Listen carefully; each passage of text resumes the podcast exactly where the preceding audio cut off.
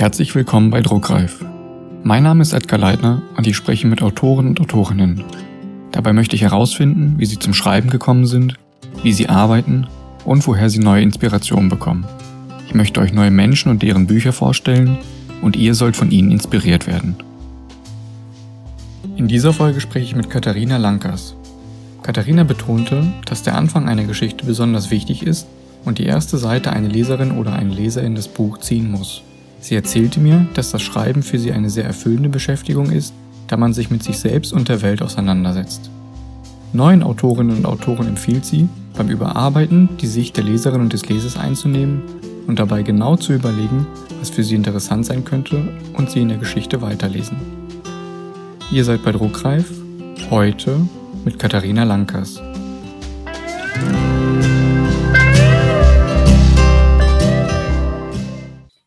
Also im, im Gegensatz zu vielen meiner KollegInnen ist es bei mir nicht so, dass ich schon immer Autorin werden wollte. Wobei ich aber immer schon gerne geschrieben habe. Also in der Grundschule, ich habe es geliebt, Aufsätze zu schreiben, am liebsten so mit Reizwortgeschichten, also wo man wirklich die, der Fantasie freien Lauf lassen kann.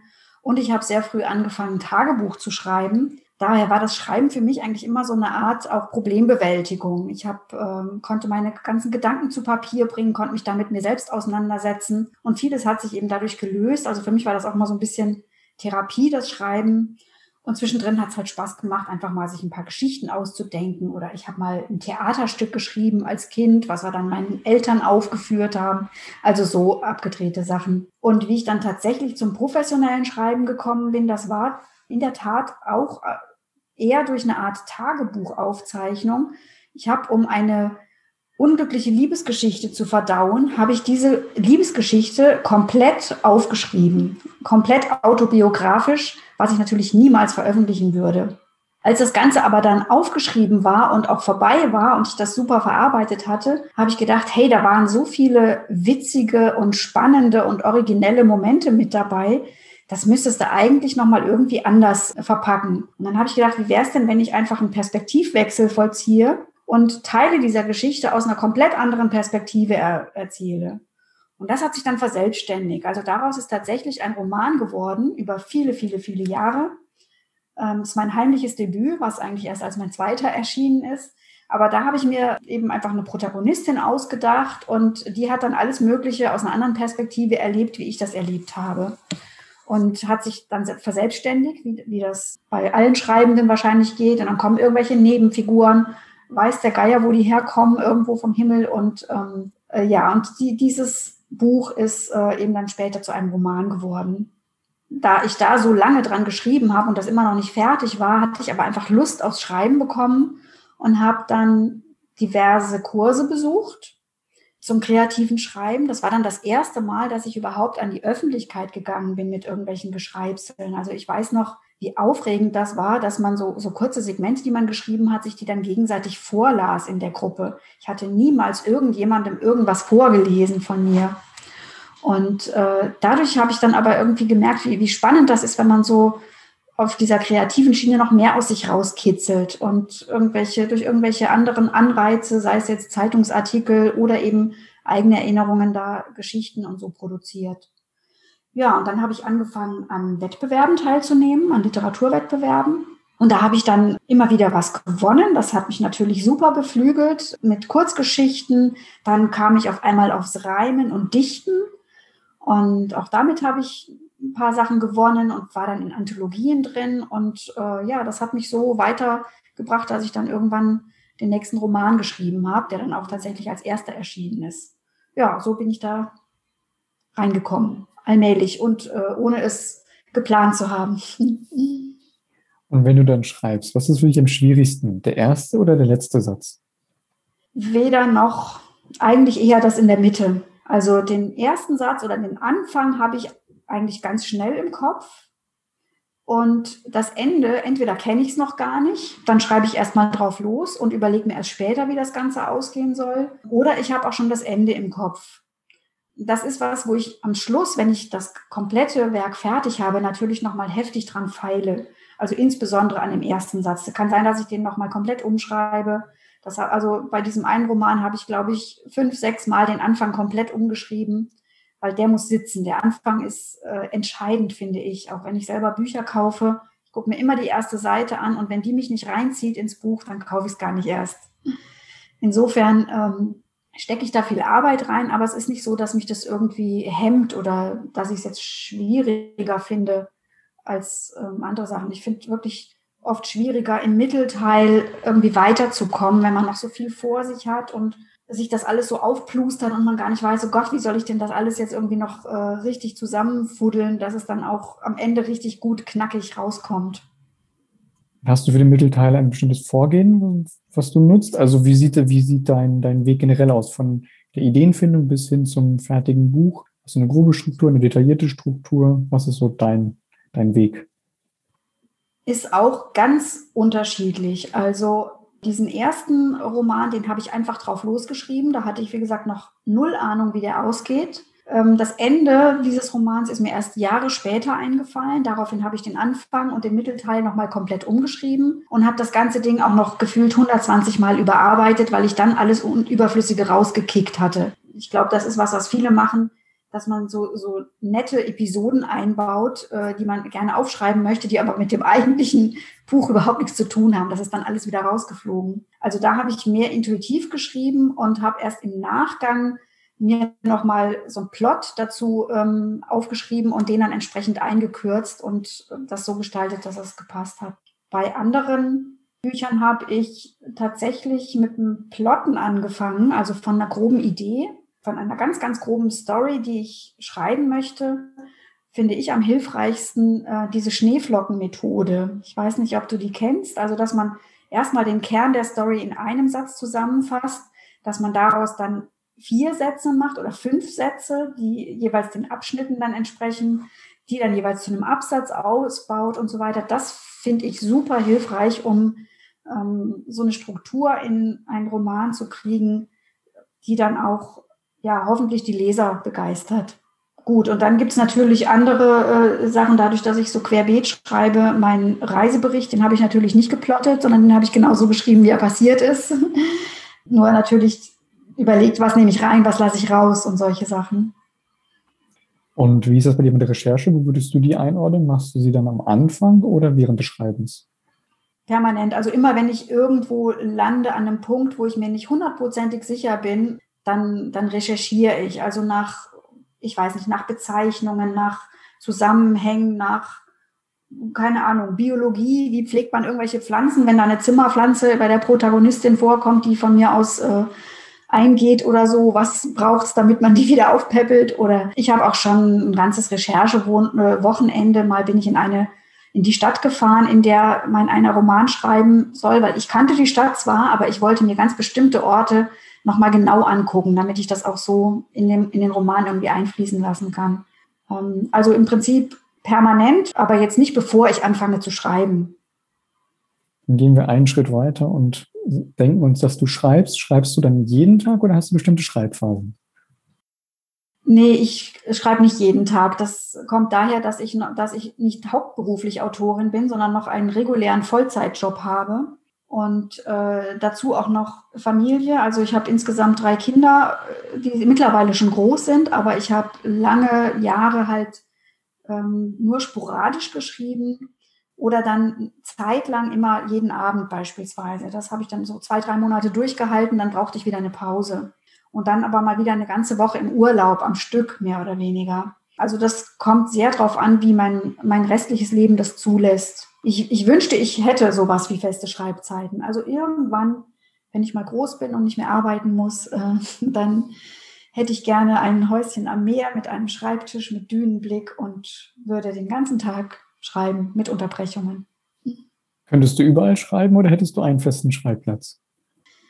Wenn ich im Flow bin, dann kann ich überall schreiben. Dann ist mir das wurscht, egal wo ich bin, dann kriege ich sowieso nichts mit. Aber um in diesen Flow reinzukommen oder um auf Ideen zu kommen, ist es natürlich schön, wenn man ein aufgeräumte, eine aufgeräumte Umgebung hat. Also gerne weg von zu Hause, weil da guckt einen immer alles Mögliche an, was gemacht werden möchte. Gerne im Urlaub, gerne irgendwo draußen. Ähm, wo ich auch gut schreiben kann, ist im Zug, wenn ich länger im Zug unterwegs bin, weil ich dann auch in so einer Blase bin, wo ich irgendwie nichts anderes machen kann. Oder auch auf Dienstreisen habe ich tatsächlich auch schon viel geschrieben, wenn dann der Dienst vorbei war und ich abends im Hotel saß. Ähm, dann habe ich da noch zwei, zwei, drei Stunden an meinen Büchern gearbeitet. Aber ja, wie schon gesagt, letzten Endes ist die Umgebung dann gar nicht so wichtig, sondern höchstens, um überhaupt zum Schreiben zu kommen. Verrätst du mir dann noch, mit welchem Programm du schreibst? Es gibt ja spezielle Programme für Autorinnen und Autoren. Hast du eins von denen oder ganz gewöhnlich, sage ich jetzt, in Word? Nee, ich schreibe, äh, ja, den ersten Entwurf schreibe ich in Word, aber dann lade ich mir das Ganze in Papyrus. Das habe ich mir irgendwie vor zwei, drei Jahren an, äh, angeschafft. Also hatte ich bei den ersten Büchern auch noch nicht. Aber da finde ich super hilfreich die Stilanalyse, dass man einfach den Stil nochmal deutlich verbessern kann. Die Lesbarkeit ähm, und solche Sachen. Das sind nur alles Dinge, die irritieren mich beim ersten Mal oder da muss man dann zu viele Häkchen ausstellen. Und das habe ich dann leichter in Word gemacht. Deswegen erstmal so losschreiben in Word und dann später mit Papyrus und vor allem das Überarbeiten auch in Papyrus. Was ist denn deine größte Ablenkung vom Schreiben? Du hast ja schon verraten, der, der Schreibtisch und die Umgebung muss aufgeräumt sein, aber gibt es doch etwas anderes, was dich ablenken würde? Ach, da gibt es jede Menge anderes, was ablenken kann. Also da muss man sich oder muss ich mir auch äh, fest vornehmen, so jetzt setzt du dich dahin und machst nichts anderes, weil meine To-Do-Listen, die überall rumhängen, ich bin so ein Zettelmensch, der sich alles Mögliche aufschreibt. Äh, da steht immer so viel drauf, dass ich das in drei Leben nicht schaffen könnte. Ähm, also das ist das eine, so mal hier was machen, mal da was machen. Haushalt bleibt dann natürlich liegen, aber dann auch, wie wahrscheinlich auch bei vielen, Social Media natürlich. Denn das war am Anfang noch nicht der Fall, da hab, als ich mich nur aufs Schreiben konzentriert habe. Aber wenn man dann anfängt, wirklich mehrere Bücher veröffentlicht zu haben und so ein bisschen zu versuchen, sich einen Namen zu machen, dann äh, bleibt es ja nicht aus, dass man da auch entsprechend viel Marketing betreiben muss. Und das ist sowas von zeitintensiv. Ähm, und ja, um da auch einfach mit den Leuten in Kontakt zu bleiben, mit den LeserInnen und BloggerInnen und so weiter. Ich habe jetzt gerade eine Social Media Pause gemacht. Vier Wochen lang habe ich Instagram und Facebook von meinem Handy runtergeschmissen und bin tatsächlich nicht reingegangen und habe festgestellt, wie herrlich das ist. Ich bin endlich mal wieder zum Bücherlesen gekommen, weil auch das Lesen kommt halt sonst zu kurz. Zum Schreiben bin ich ehrlich gesagt nicht so viel gekommen. Dazu steht noch zu viel anderes an. Aber ich bin noch ein bisschen zögerlich, äh, wieder in vollem Umfang in Instagram einzusteigen, weil es einfach ein Zeitfresser ist. Ich muss mir da, muss mir da, glaube ich, einfach ähm, Limits setzen. Gibt es etwas, was dich am Leben als Autorin vielleicht frustriert? Und wenn ja, verrätst du es mir auch? Gar nichts.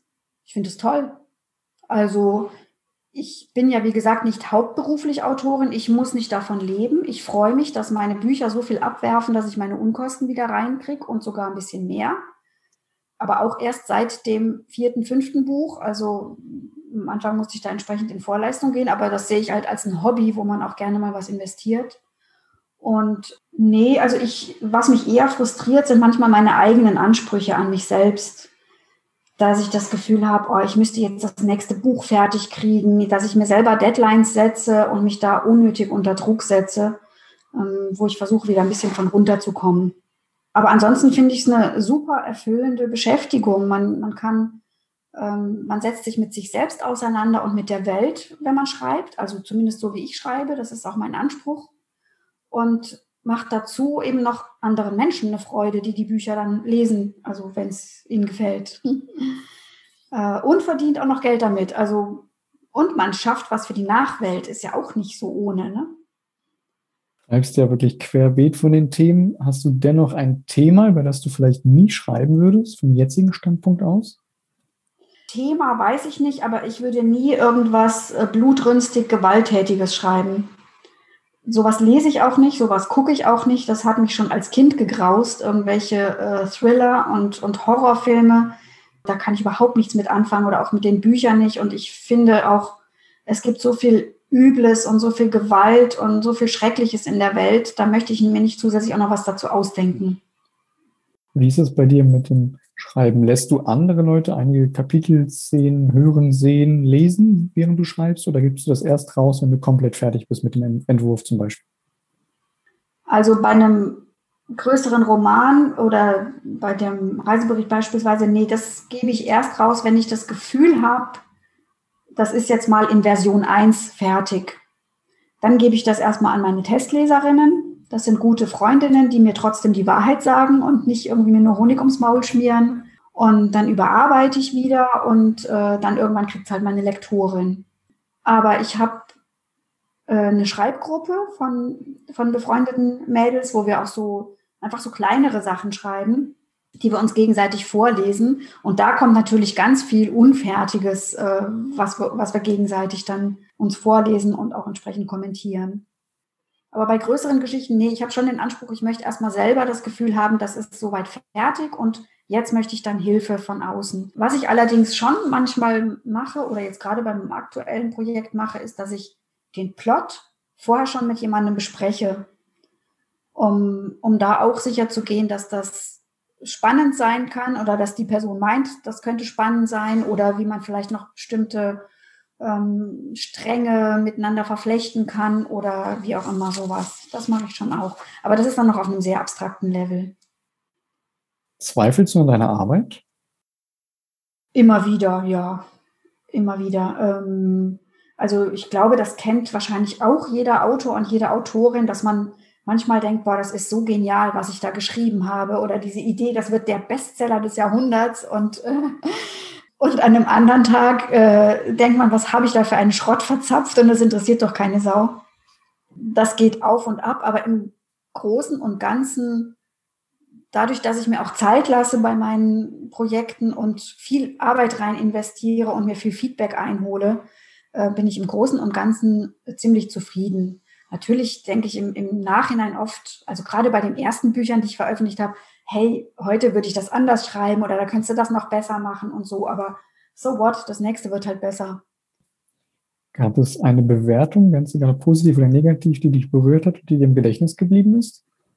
Also ich habe ähm, tatsächlich sehr viele Rückmeldungen bekommen. Ich meine jetzt so normale Rezensionen, klar, da freut man sich, wenn es wenn, wenn's gut ankommt und wenn jemand sagt, es mit Begeisterung gelesen und ist natürlich äh, erstmal ziemlich angefressen, wenn jemand dann einen Stern vergibt und sagt, oh, gähn, langweilig. Aber die, die spannendsten Rückmeldungen habe ich tatsächlich zu meinem Reisebericht bekommen, zu, meiner, zu meinem Jakobsweg-Buch, was halt ein sehr persönliches Buch äh, ist, wo ich natürlich auch dann die Rückmeldungen äh, noch persönlicher sind, aber was mich da sehr angerührt hat, dass mir tatsächlich viele Leute geschrieben haben, auch persönliche E-Mails über meine Webseite direkt kontaktiert, ja, was sie daran bewegend fanden und dass sie das so inspiriert hat und, uh, hat und, und dass sie selber den Weg immer schon mal gehen wollten, dass sie jetzt den Mut gefunden haben, das auch in, in, in Angriff zu nehmen. Und das ist so richtig, da kriege ich jetzt noch Gänsehaut, wenn ich an so ein paar Nachrichten denke, so dieses Gefühl, man hat wirklich einen, einen positiven Effekt gehabt auf das Leben von jemand anders. Ne? Das ist wunderschön.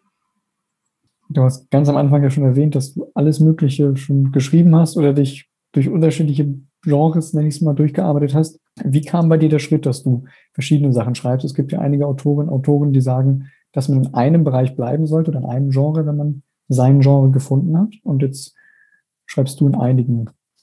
Gut, ja, das, das ist, glaube ich, der einfache Grund, dass ich nicht schreibe, um damit Geld zu verdienen oder ähm, um möglichst viele Bücher zu verkaufen, sondern dass ich schreibe, weil mir was auf dem Herzen liegt, was ich gerne in Worte fassen möchte, so, dass es bei anderen auch was auslöst. Das ist eigentlich mein Anspruch. Und das kann halt ganz unterschiedlich sein. Ich meine, Liebesgeschichten äh, sind immer irgendwie, also betreffen jeden. Jeder hat irgendwie mit, mit, mit der Liebe seine positiven, negativen Erfahrungen gemacht. Deswegen bin ich bei, bei Liebesromanen halt unterwegs gewesen oder ähm, habe da welche verzapft. Der erste Genrewechsel kam tatsächlich dadurch, dass ich ein, dass mein Sohn, als der in der zweiten Klasse war, absolut nicht lesen wollte. Der hatte eine totale Aversion, Texte zu lesen, die länger als drei Zeilen waren. Und dann habe ich gedacht, ich müsste ihm mal was schreiben, eine Geschichte, die ihn so richtig fesselt, wo er Lust bekommt zu lesen. Und dann habe ich mir für ihn eine Geschichte ausgedacht von einem kleinen Jungen und einem Waschbären, weil mein Sohn ist totaler Waschbär-Fan gewesen. Und habe ihm dann diese Geschichte immer so häppchenweise gegeben. Das hatte ich also erst nur für ihn geschrieben. Und daraus ist dann ein ganzes Buch geworden. Das hat er verschlungen. Dann musste ich noch ein Band 2 schreiben und noch ein Band 3. Und er hat es dann mit in die Schule genommen und in den, in den Kinderhort und so. Und da habe ich eben auch von den Lehrerinnen so positive Rückmeldungen bekommen. Und deswegen habe ich da später dann die Kinderbücher draus gemacht. Aber das, das war ursprünglich nicht die Intention, sondern es war eigentlich nur der Wunsch, meinen Jungen zum Lesen zu kriegen. Hat auch geklappt im Übrigen. Ich meine, inzwischen liest er nicht mehr viel, er ist jetzt 21, aber äh, er hat doch in der, in der Schulzeit dann noch einiges gelesen. Ja, das war der eine Genrewechsel. Dann, die, dann habe ich so eine Komödie, so ein Roadmovie geschrieben, was auf der Autobahn spielt. Das war auch einfach nur aus dem Wunsch heraus. Ich wollte gerne diese Situation abbilden, was sich so auf der Autobahn für groteske Sachen abspielen und wieder so unglaublich verschiedene Charaktere aufeinander prallen, sich gegenseitig wüst beschimpfen und wo trotzdem jeder so sein eigenes Päckchen zu tragen hat, was man eben als Außenstehender gar nicht sieht. Das wollte ich irgendwie in Worte fassen, also dass es lustig ist. Deswegen ist das so eine, lustig, aber auch zum Nachdenken. Deswegen ist das so eine Geschichte geworden. Gut, und dann der Reisebericht war auch, ich bin den Jakobsweg nicht gelaufen, um darüber zu schreiben. Im Gegenteil, das war meine ganz persönliche Sache. Aber das hat dann noch Jahre in mir gegärt, was ich da alles erlebt habe. Und irgendwann habe ich gedacht, hey, du willst was davon abgeben, von dem Positiven, was es mit dir gemacht hat. Und so kam ich eben dazu, dann das zu schreiben. Also es ist ein, ein organischer Genrewechsel, wenn ich mal so sagen darf. Ähm, nicht, nicht absichtlich, sondern es ergibt sich halt so. Was glaubst du, ist der häufigste Fehler, den neue Autorinnen und Autoren am Anfang machen? Ich schätze mal, der häufigste Fehler erstmal beim Schreiben ist, dass man, na, ich weiß nicht, ob es ein Fehler ist. Ich denke, man sollte schon erstmal einfach drauf losschreiben. Aber spätestens beim Überarbeiten sollte man versuchen, sich in einen Leser oder eine Leserin reinzuversetzen und das Ganze mit, mit einem, von einem Außenblick her sehen. Und dann, dann fällt einem auf, was da alles für Zeug drin steht, was einfach keinen Menschen wahrscheinlich interessiert, außer einem selbst. Ne? Jeder lässt, glaube ich, viel Autobiografisches einfließen, sei es jetzt real oder irgendwie abgewandelt und mit Fantasie vermixt. Aber im zweiten Schritt, also spätestens beim Überarbeiten, klar zu machen, was ist für LeserInnen interessant, was kann die mitreißen, was kann jemanden dazu bewegen, die Seite überhaupt umblättern zu wollen. Das ist sowas, was ich im, in manchen Büchern wiederfinde, wo ich das Gefühl habe, hey, da hat jemand halt einfach nur irgendwas runtergeleiert und sich nicht Gedanken drüber gemacht, wie er, wie er da die Leserinnen einbindet. Das ist das eine. Und, und das nächste ist dann wenn man wirklich ein Buch rausbringen möchte, das Ganze dann professionell zu gestalten. Wenn man jetzt nicht bei einem Verlag landet, der dann die Gestaltung für einen übernimmt. Ne? Aber das Ganze wirklich in ein professionelles Layout äh, zu verpacken und, und Cover und so weiter, das ist was, was leider, leider viele Self-PublisherInnen immer noch falsch machen. Das ist es eigentlich, nur noch mal so zusammengefasst. Loslegen, ich finde, ähm, also schreiben, was einem auf dem Herzen liegt oder versuchen, daraus Geschichten zu machen aber dann den Blick einzunehmen, wenn man es veröffentlichen möchte, was ist daran interessant für andere Menschen? Das unterscheidet es eben von dem Tagebuchschreiben. Ne? Welchen Autor, welche Autorin kannst du mir für den Podcast vorschlagen? Das kann gerne jemand sein, den du persönlich kennst oder einfach nur selbst erhören möchtest. Da fallen mir natürlich meine KollegInnen aus dem Verband ein. Ich bin ja im Self-Publisher-Verband im Vorstand. Was ich anbieten würde zuallererst sind mal die, die Gewinnerinnen vom letzten Self-Publishing-Buchpreis beispielsweise. Die sind natürlich schon in allen möglichen Interviews und so weiter gewesen, aber können, das ist bestimmt auch interessant für die Leute zu hören, was, ähm, ja, jetzt hier, du hast ja nochmal spezielle Fragen das könnte ich mir vorstellen. Also die ähm, Gewinnerinnen von den drei Kategorien, die wir da letztes Jahr hatten. Dein zuletzt erschienenes Buch war dein Reisebericht über den Jakobsweg. Magst du den Hörer, Hörerinnen, die das Buch nicht kennen, einmal vorstellen, was sie erwarten würde, wenn sie es lesen? Was sie erwarten würde, wenn sie es lesen, ja. Also es erwartet sie erstmal ein ein sehr, eine sehr persönliche Erzählung darüber, warum ich überhaupt auf die Idee kam, den Jakobsweg zu gehen, was nämlich niemals auf meinem Plan stand, was ich da für Menschen getroffen habe, was es mit mir gemacht hat, dieses sechs Wochen am Stück nur laufen, essen, schlafen, wie, was sich da in mir verändert hat, wie ich auch das Problem, weswegen ich auf den Weg gegangen bin, tatsächlich letzten Endes durch diesen Jakobsweg bewältigen konnte. Das ist das eine. Und das andere, weil ich halt gedacht habe, wer das liest und selber vielleicht auch schon mal damit geliebäugelt hat oder auch durch, durch andere Bücher darauf kommt, ich könnte das auch mal gehen. Ich habe im Anhang noch viele praktische Tipps fürs Pilgern. Also alles, was ich so an Erfahrungen gesammelt habe, ich war ja da auch blutige Pilgeranfängerin, habe ich äh, zusammengefasst, was eben nochmal sich ein bisschen unterscheidet von den klassischen Reiseführern, die man da findet. Und äh, also sowohl was das Gepäck angeht, was die Herbergen angeht, ja, also sowas erwartet die Menschen, die das sehen. Und natürlich gibt es drumherum jede Menge Informationen. Also im Buch selber habe ich Bilder drin, die so ein bisschen Impressionen vom Jakobsweg geben sollen, aber nur in Schwarz-Weiß. Das sind so ein bisschen künstlerisch bearbeitete Bilder. Aber ich habe auch ein Video auf YouTube, wo man dann die Originalschauplätze sehen kann und habe auf Instagram viel Hintergrundinformationen dazu ähm, erzählt und solche Sachen. Super. Dann habe ich eine Abschlussfrage an dich. Stell dir vor, alle Menschen auf der Welt nehmen ein neues Buch in die Hand und bevor sie zur eigentlichen Geschichte kommen, haben sie vorne ein, zwei leere Seiten und du hast jetzt die Möglichkeit, auf diese leeren Seiten einen Satz, einen Spruch, ein Zitat oder auch nur ein Wort zu schreiben. Und das, was du dort vorne reinschreibst, würden alle Menschen auf der Welt lesen, ganz egal welches Buch sie in die Hand nehmen. Was würdest du dorthin schreiben? Never give up, würde ich reinschreiben. Gib niemals auf. Perfekt. Danke, dass ich mit dir reden durfte. Danke dir für die Einladung. Hat großen Spaß gemacht.